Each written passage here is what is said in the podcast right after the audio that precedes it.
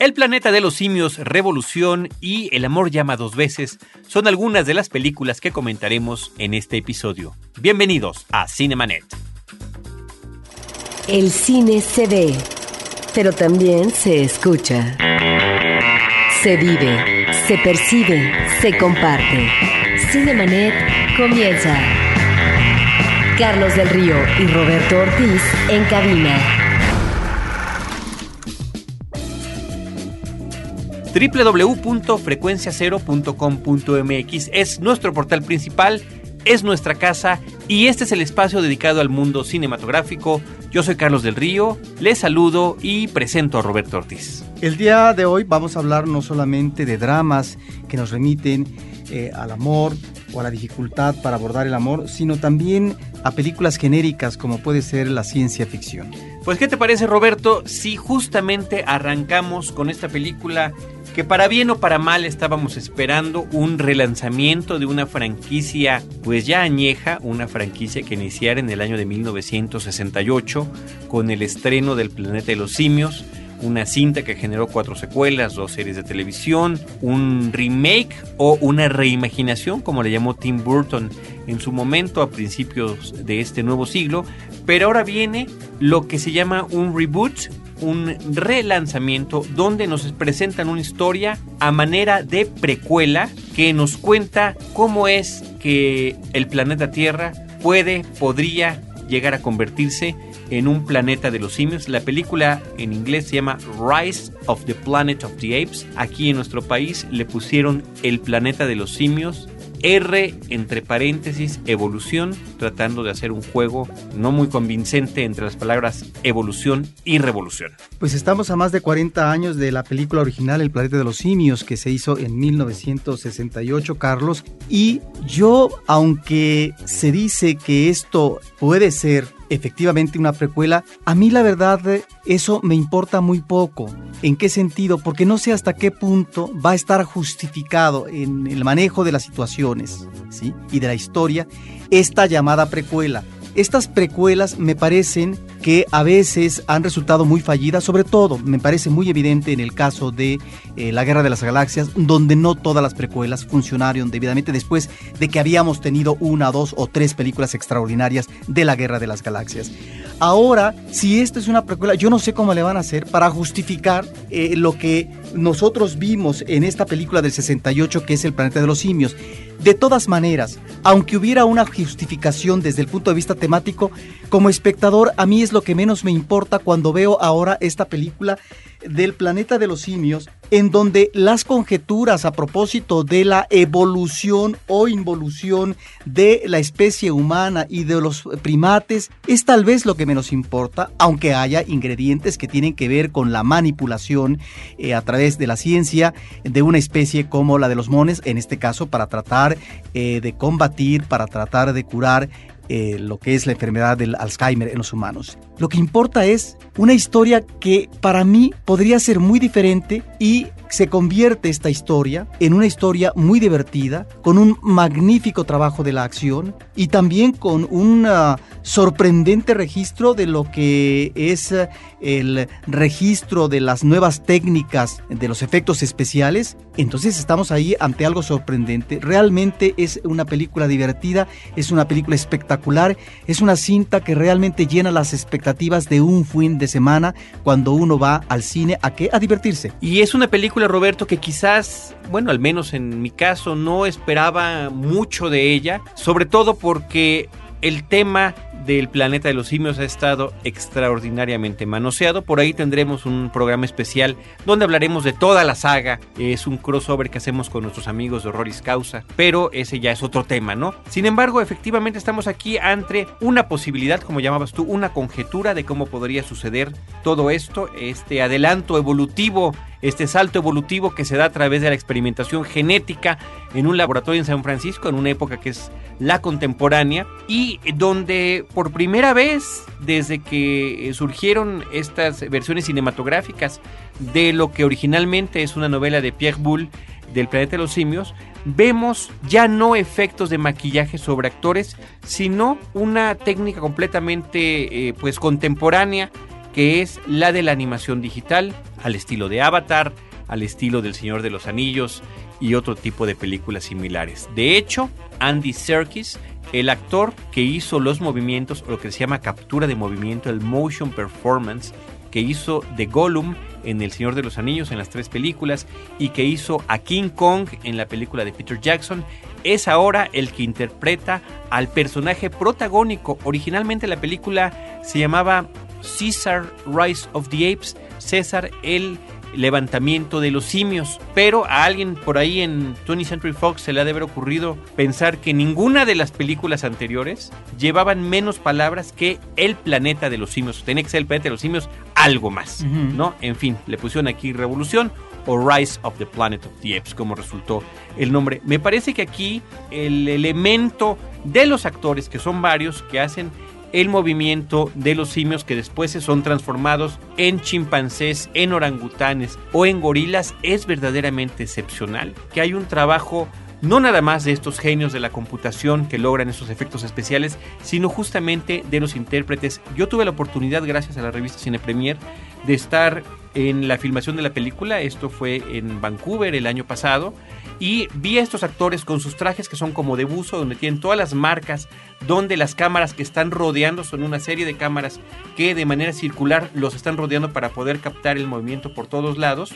Eh, llevan también una cámara adicional que va colgando de su cabeza dirigida al rostro y el rostro está marcado también para que todos los gestos faciales sean registrados y en las manos unas especies de muletas que extendían los brazos para que pudieran hacer también los movimientos como cuadrúpedo, como lo hacen estos animales. Bueno, la demostración de la técnica era emocionante, pero justamente se pregunta uno, bueno, ¿y qué va a pasar? ¿Cómo quedará al final en la película? Creo que es una película que nos habla pues de un tema como el de Frankenstein, cuando el científico se le va su experimento de las manos, que cobra su propia vida y su propia personalidad y que logra en el ámbito de la ciencia ficción, o diría nuestro amigo Antonio Camarillo, inclusive del terror, un muy buen efecto. Sí, a mí, eh, te digo, no sé cómo va a continuar porque de hecho el final de esta película nos está anticipando que debe de haber una película siguiente, porque ese final no puede ni podría ser un final definitivo,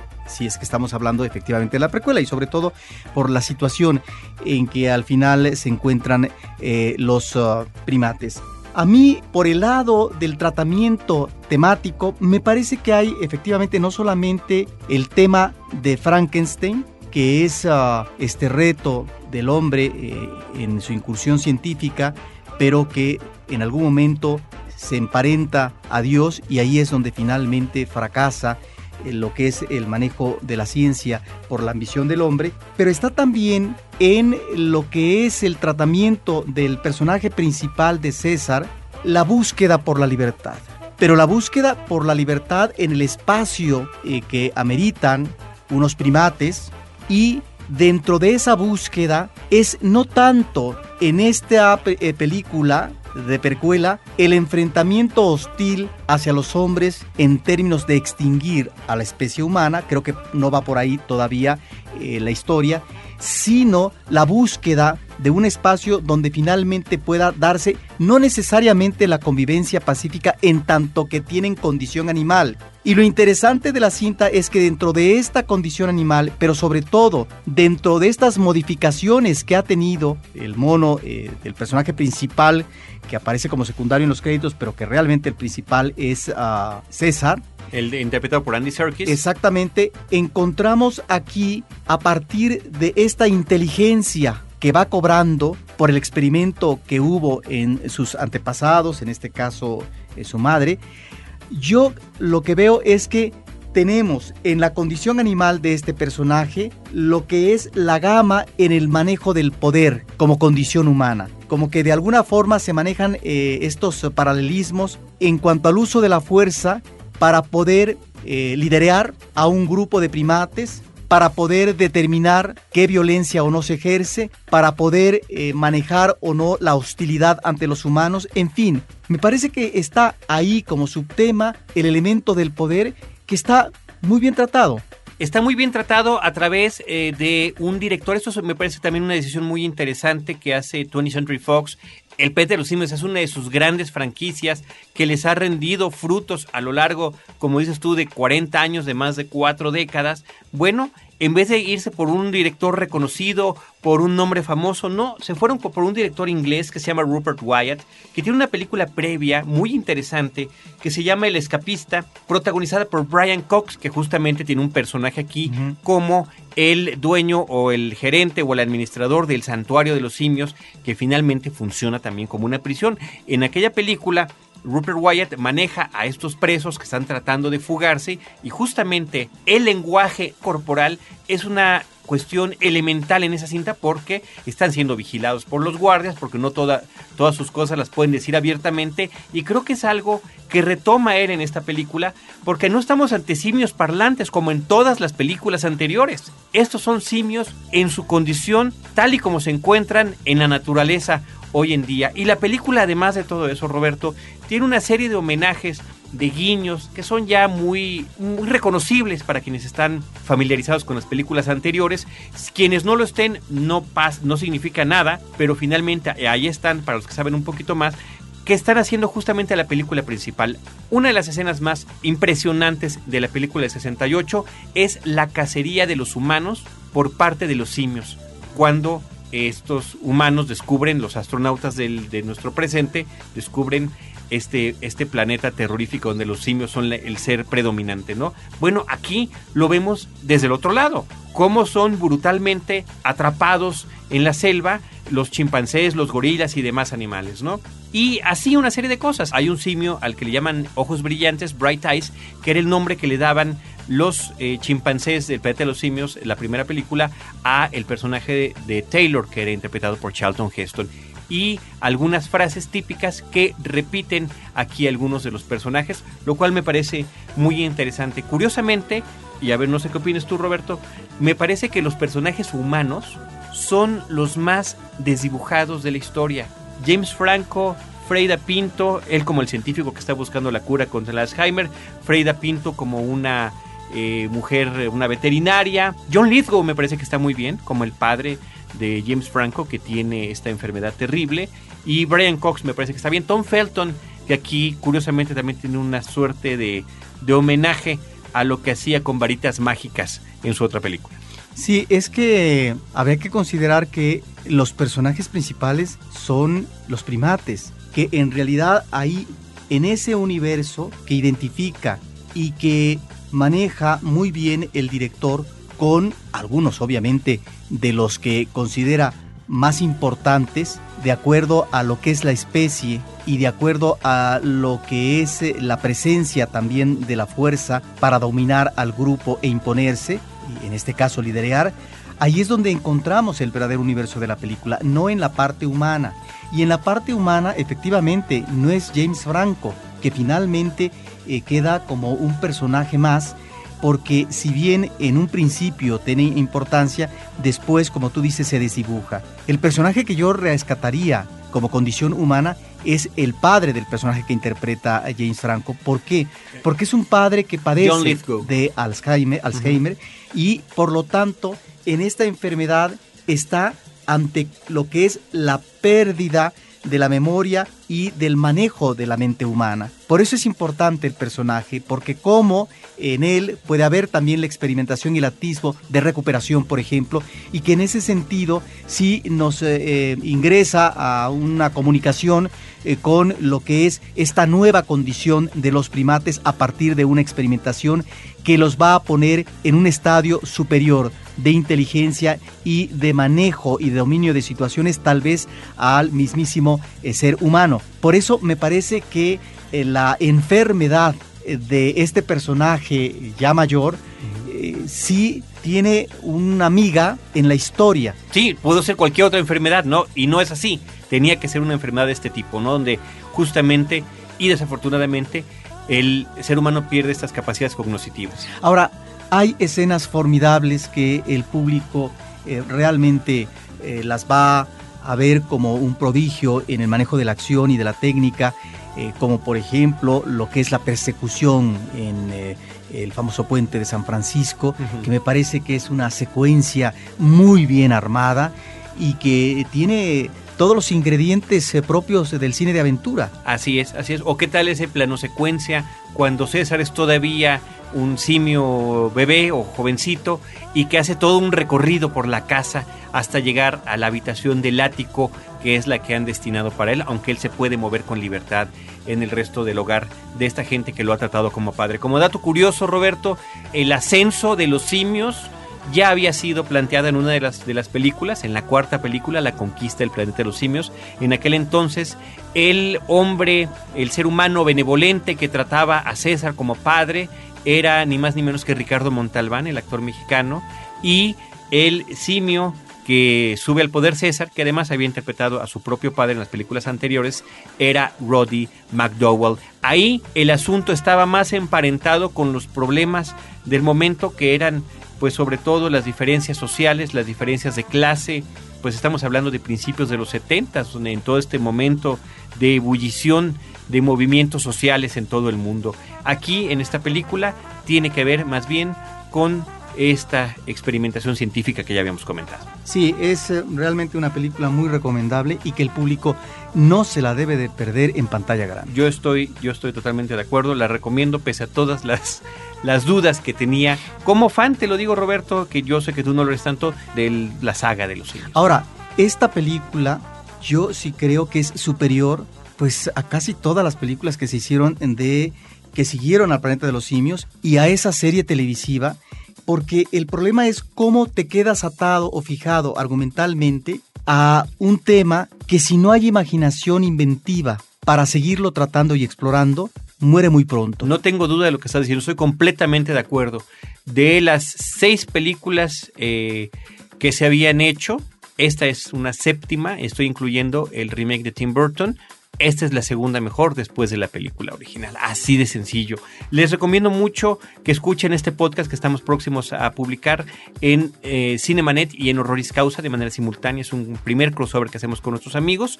Y bueno, también en la revista Cine Premier me tocó a mí hacer la cobertura de esta película. Está en el número de septiembre. Roberto, de esta película Rise of the Planet of the Apes, El planeta de los simios, Revolución, nos vamos con una película dirigida por Tom Hanks que se está estrenando en nuestro país se llama en México El amor llama dos veces. Larry Crown es el título original. Es una película que protagonizan Tom Hanks y Julia Roberts, que son grandes amigos fuera de la pantalla y que han trabajado en varios proyectos cinematográficos juntos. Y esta es el segundo largometraje que dirige Tom Hanks. Él eh, había hecho hace muchos años una película que se llama That Thing You Do sobre el ascenso de un grupo musical en los 60s, un poco al estilo de los Beatles en, en ese tenor. Y eh, bueno, dentro de los programas que él ha producido para televisión, estas miniseries tan extraordinarias como De la Tierra a la Luna o de Banda de Hermanos, él también había dirigido episodios. Pero esta es una nueva incursión de él como director de largometraje. Pues sí, tenía más de 10 años eh, que no dirigía y en esta película se comporta Tom Hanks como un hombre orquesta porque no solamente él está como productor, él también escribe la historia, él dirige y actúa la película. Es pues eh, un hombre que está en todo y mira, este dato no lo sabía de que es muy amigo en la vida real de Julia Roberts. Pues pareciera que quedaron pasmados cuando aparecen ahora en esta película porque no hay química de estos eh, actores en sus personajes. Es lo lamentable de la película. Si bien es cierto que en la historia eh, Tom Hanks trata de abordar lo que es la crisis económica que azota a los Estados Unidos hace dos años, que continúa en eh, esta temporada de 2011 con anuncios tal vez asiagos para el próximo. Bueno, pues esta crisis económica que en la película se traduce con un problema de desempleo para el personaje principal masculino que interpreta Tom Hanks y que también está planteando la crisis eh, inmobiliaria, lo que fue la bancarrota para mucha gente que había comprado a crédito sus casas. Bueno, ahí está ese elemento de contexto de la sociedad a partir eh, de la economía en Estados Unidos. Pero me parece que dos elementos que podría él haber aprovechado eh, de manera muy oportuna, que por un lado son las clases que da Julia Roberts, que son clases como de superación personal para poder manejar mucho mejor la comunicación interpersonal, y también lo que es el curso que toma Tom Hanks de economía no están lo suficientemente aprovechados. No hay gags logrados, Carlos. Eso es también es algo que tú esperas de una comedia romántica y eh, lamentablemente es eh, una película fallida, una película con un argumento eh, muy flojo y es realmente una película decepcionante porque pues en mejores momentos eh, con un rostro muy simpático hemos visto en la comedia romántica a Julia Roberts. Aquí, lamentablemente, pues no es ni mucho menos su mejor película. El dato curioso, y esto que tiene que ver con lo que estás comentando del, del, guion fallido, está coescrito entre Tom Hanks y Nia Bardalos. Nia Bardalos es esta mujer que se hizo muy famosa con Mi boda está en griego, Casarse está en griego. Casarse está en griego. Casarse está en griego, My Big Fat Greek Wedding que ella escribió y protagonizó también. Bueno, aquí está coescribiendo la historia de Larry Crown, que es el personaje de Tom Hanks. Sí, y mira que mm, había muy buenos ingredientes, eh, muy buen humor en esa película. Y aquí, pues yo creo que quedó opacado por la presencia del director que devoró la cinta y que finalmente eh, la hizo suya, pero no dejó trabajar convenientemente, no soltó algunos otros elementos que debió de haber manejado de manera pertinente. Cinemanet está de intermedio. Regresamos en un instante. ¿Qué pasaría si un pequeño pueblo de México se independizara? No te lo imagines. Mejor escucha Radio Raza y conoce Cuauchichinona, un lugar donde la diversión y las situaciones extrañas y absurdas están garantizadas. www.radioraza.com.mx, un podcast de frecuencia cero, Digital Media Network. Ahora, diseñar y hospedar su página web será cosa de niños. En tan solo cinco pasos, hágalo usted mismo sin ser un experto en Internet. Ingrese a suempresa.com y active ahora mismo su plan. Suempresa.com, líder de web hosting en México. Cinemanet.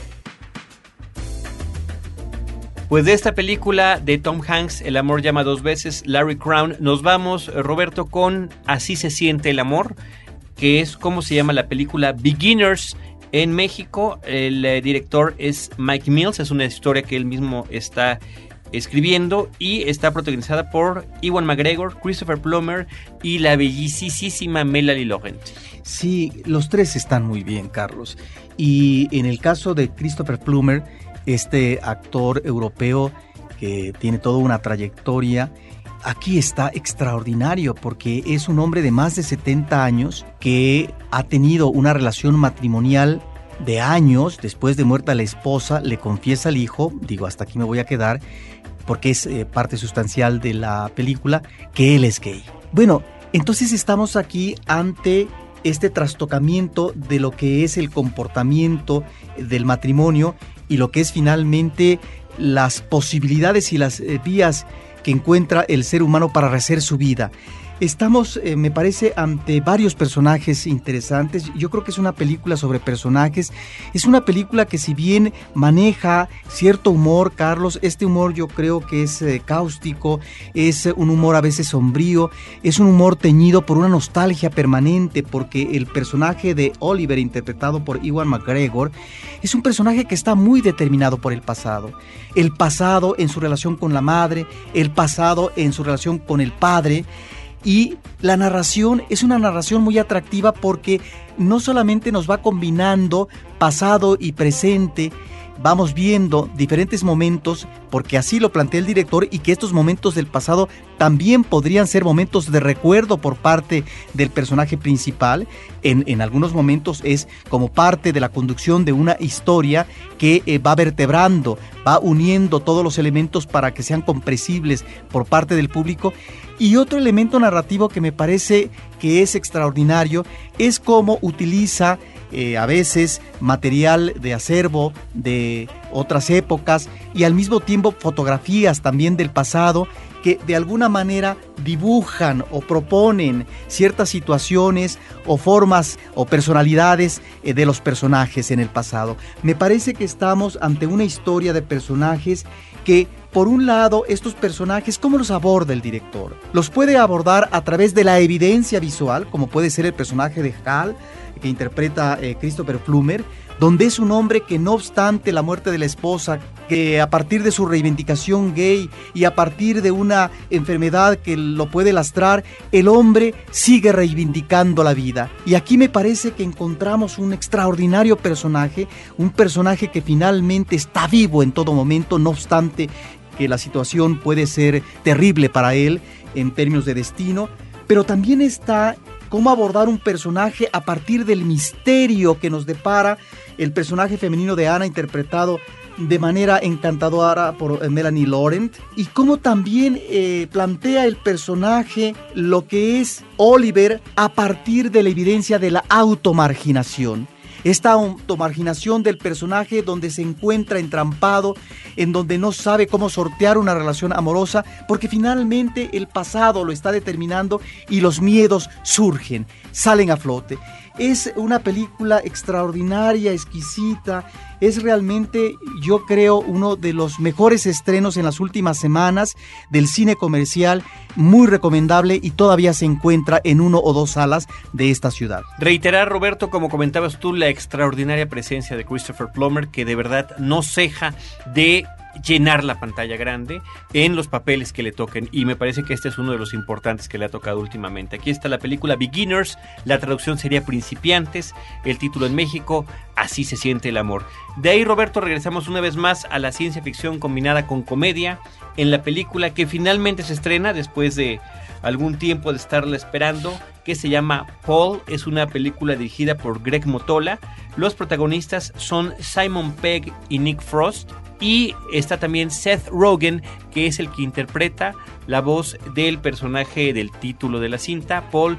¿Quién es Paul? Es un extraterrestre que eh, en esta película se está retomando una vez más. Fíjate, apenas este verano lo habíamos visto ya desde otra perspectiva.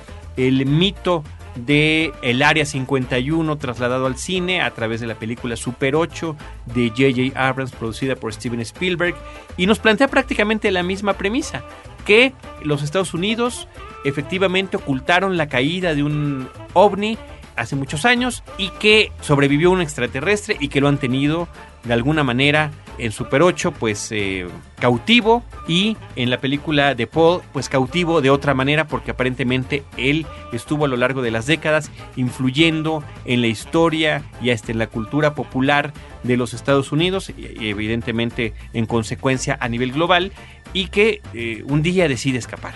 ¿Quiénes lo encuentran? Un par de nerds ingleses que están haciendo un recorrido por los sitios del Área 51, de avistamientos de ovnis y que se lo encuentran en la carretera y lo toman. A mí me, parece, Roberto, que de alguna forma este personaje de Paul, que parece más gringo que cualquiera de los, de, los otros que puedan aparecer en la película, aparte de los ingleses, está un poco imbuido de este espíritu de aquella serie de televisión de Alf, donde eh, pues una familia había adoptado a un extraterrestre. Sí, está bien el, el paralelo. Aunque Alf manejaba otro tipo de humor, Carlos. Aquí cuando vemos al personaje de Paul, es un personaje peculiar porque fuma mota, porta chanclas, su comportamiento es muy relajado, es muy bromista y de repente resulta que se vuelve un hombre irresponsable que eh, pone en peligro la vida de las personas que ha arrastrado en su aventura, aunque después se tratan de enmendar la plana. Ahí es donde me parece que está el buen manejo del guion. Indudablemente estamos ante una historia muy bien trabajada y mira, cómo la primera escena te está manejando de manera equívoca lo que tú supones que va a ser una película de ciencia ficción que entraña todo un misterio sobre cómo se va a dar la presencia extraterrestre en el planeta Tierra. Esa es la primera escena que se desarrolla muy breve en 1947. Después viene la actualidad con estos dos nerds donde están en una especie de congreso, ¿verdad?, eh, sobre cómics, y dices, ¿de qué se trata? Inclusive resulta para el espectador un tanto chocante este cambio y hasta te puede irritar porque dices, ¿a dónde me lleva esto? ¿A dónde diablos? Bueno, pues resulta que nos va a llevar a un road movie muy divertido, donde estos personajes se van a enrolar con el extraterrestre Paul y con otros más. Me parece que se parte efectivamente de la idea de este tipo de películas de corte clásico, pero inmediatamente se ingresa al humor paródico y que no tiene que ver efectivamente en el caso del alienígena que nos plantea aquí la película de Paul, con esa figura misteriosa, Carlos, temible, poderosa, eh, que llegaba a la Tierra para invadir y provocar el caos. O, en, el lado contrario, los amistosos. Sí, esto por el lado efectivamente de la invasión extraterrestre, como puede ser la Guerra de los Mundos o la misma película del día que invadieron la Tierra de Robert Wise, donde si bien es cierto que el extraterrestre venía en un plan eh, de aleccionamiento pacificador, cuando observaba que la especie humana no seguía los lineamientos para tratar de pacificar el planeta Tierra, bueno, pues entonces había que darle un escarmiento y un escarmiento real. Y ahí estaba todo su poderío para poder ejercer sobre la Tierra e inclusive exterminar el planeta. Bueno, está esa parte temible, pero está estos personajes eh, que las últimas generaciones eh, recibieron muy bien, como eh, los personajes amistosos de Spielberg, que finalmente tiene toda una serie de películas donde el alienígena se convierte en un ser amistoso. Aquí me parece que estamos ante esta segunda posición, pero con un tratamiento eh, de otro tipo, mucho más relajado. El tratamiento, justamente lo mencionabas tú hace ratito, es paródico y esto se lo debemos a la mente de Simon Pegg, que es el coprotagonista de la película, que ya ha hecho lo mismo con mucho éxito con películas como Shaun of the Dead, que era la parodia de las películas de zombies, inclusive con Hot Fuzz, que era la parodia de las películas de policías, ¿no? Donde un policía, en este caso inglés, se juntaba con otro, perdón, uno londinense se juntaba con otro de un pueblito y bueno, traía él todo este esta disciplina férrea por la cual lo habían corrido de Londres, ¿no? Sí, a mí me parece que estamos además ante eh, ciertos gags muy afortunados, Carlos. Por ejemplo, el tratamiento que hace del eh, personaje gordo, que es el escritor, eh, que está idealizando cómo sería la presencia alienígena cuando esté en la zona territorial de Estados Unidos y se imagina ¿sí? lo que podría ser su vínculo con un extraterrestre. Y cuando llega el extraterrestre resulta que no cubrió sus expectativas. bueno, pues ahí está ese choque de realidad con fantasía, pero al mismo tiempo están estos otros gags, eh, uno de ellos que eh, reitera una situación a propósito de un escritor muy famoso de cómics donde algunos de los personajes no lo conocen y entonces uno se preguntaría, ¿y por qué se tendría que conocer? ¿Acaso tiene el nivel de un Shakespeare o de un Vargas Llosa, si hablamos de un escritor contemporáneo. No, no es que no tenga un nivel de calidad, sino que simplemente ese tipo de literatura está fomentando la lectura de cierto sector social, de cierto público que no necesariamente eh, la humanidad en general tiene que conocer o conoce. Ahí me parece que están esos eh, gags magníficos o de repente eh, de los agentes secretos, como entre ellos payasean y manejan situaciones infantiloides eh, cuando están haciendo un trabajo en serio. Y luego hay una serie de guiños como el que se refiere a Steven Spielberg, que seguramente lo va a disfrutar el público. Hay cosas realmente que si bien es cierto que son referentes, Carlos, de la ciencia ficción, bueno, ahí está el homenaje también a Sigourney Weaver. Creo que es una película que el guion está muy bien trabajado, que desde el principio la película tiene muy buen ritmo, creo que al final afloja un poco, pero que es una película en donde el público no pierde el interés porque siempre está atento y además eh, logra tener esa alimentación eh, muy divertida de los gags. Jason Bateman, habría que mencionar también su presencia. Él es justamente uno de estos agentes eh, de gobierno que está atrás del extraterrestre, uno de esos hombres de negro, ¿no? Que hemos conocido a lo largo de historias, películas, cómics y demás. En ese sentido de películas relacionadas con el ámbito nerd, con el ámbito de esta clavadez, con la ciencia ficción, con los cómics, con el cine, y demás. Bueno, yo recomiendo dos películas. Una se llama Fanboys, que trata de fanáticos de Star Wars. Y hay otra que se llama Free Enterprise, Free Enterprise, que trata sobre fanáticos de Star Trek. Me parece que en esas dos películas inclusive tal vez Roberto mejor que en esta de Paul se maneja este, esta forma de ser de quienes vivimos imbuidos en este tipo de mundos. Así que ahí está la película de Paul que acabamos de comentar. Otro dato curioso más, la película también se está presentando en versión subtitulada y el personaje de Paul, la voz la brinda el actor Silverio Palacios. Ah, mira.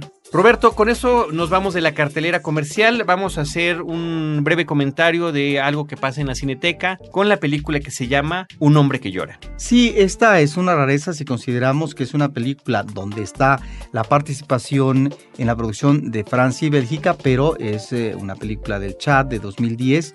Es una película de Hamad Mahamad Saleh Auron, creo que así se llama el director.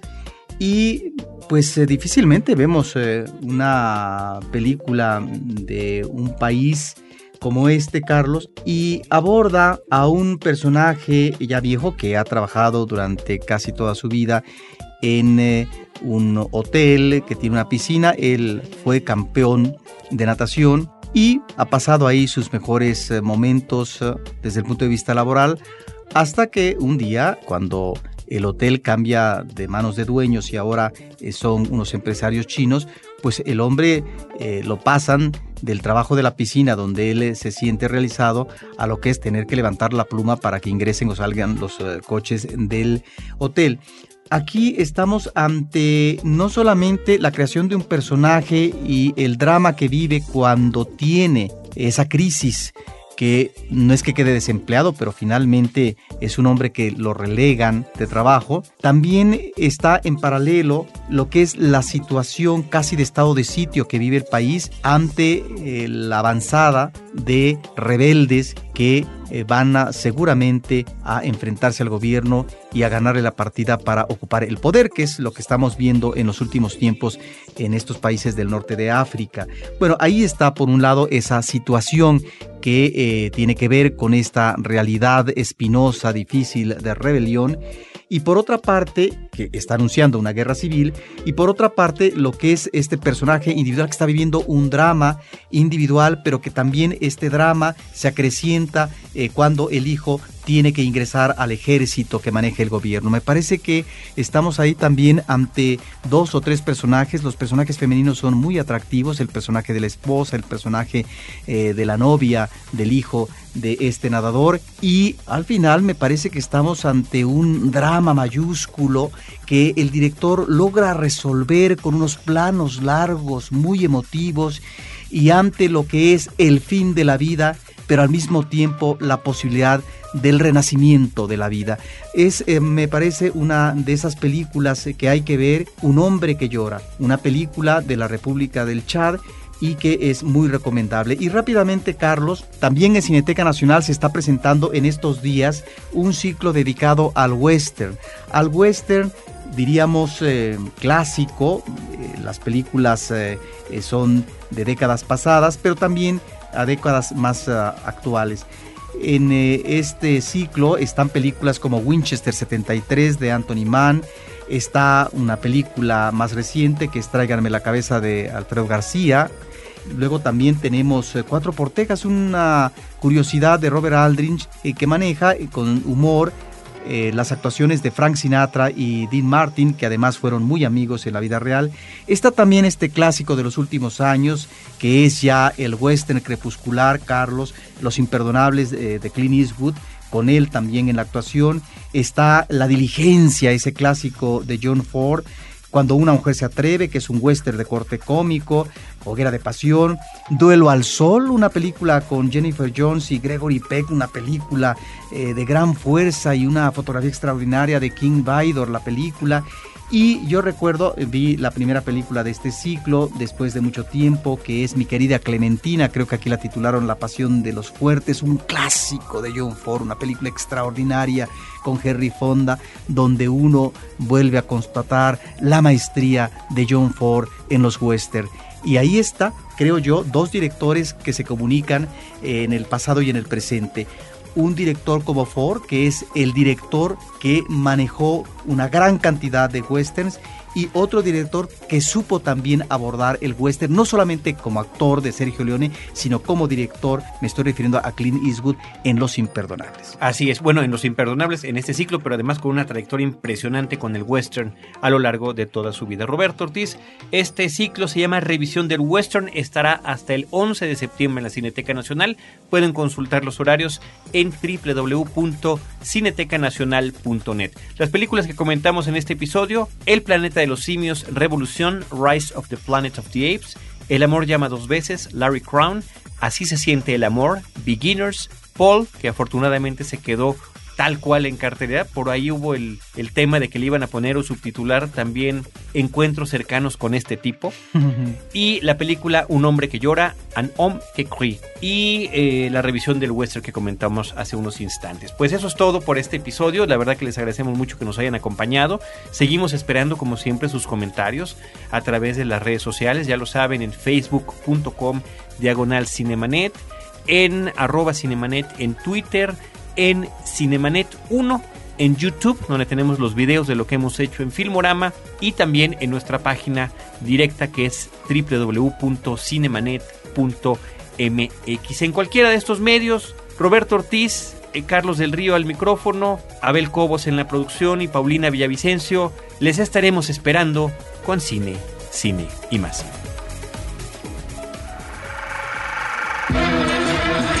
Cinemanet termina por hoy. Más cine en Cinemanet. Frecuencia Cero, Digital Media Network, www.frecuenciacero.com.mx. Pioneros del podcast en México.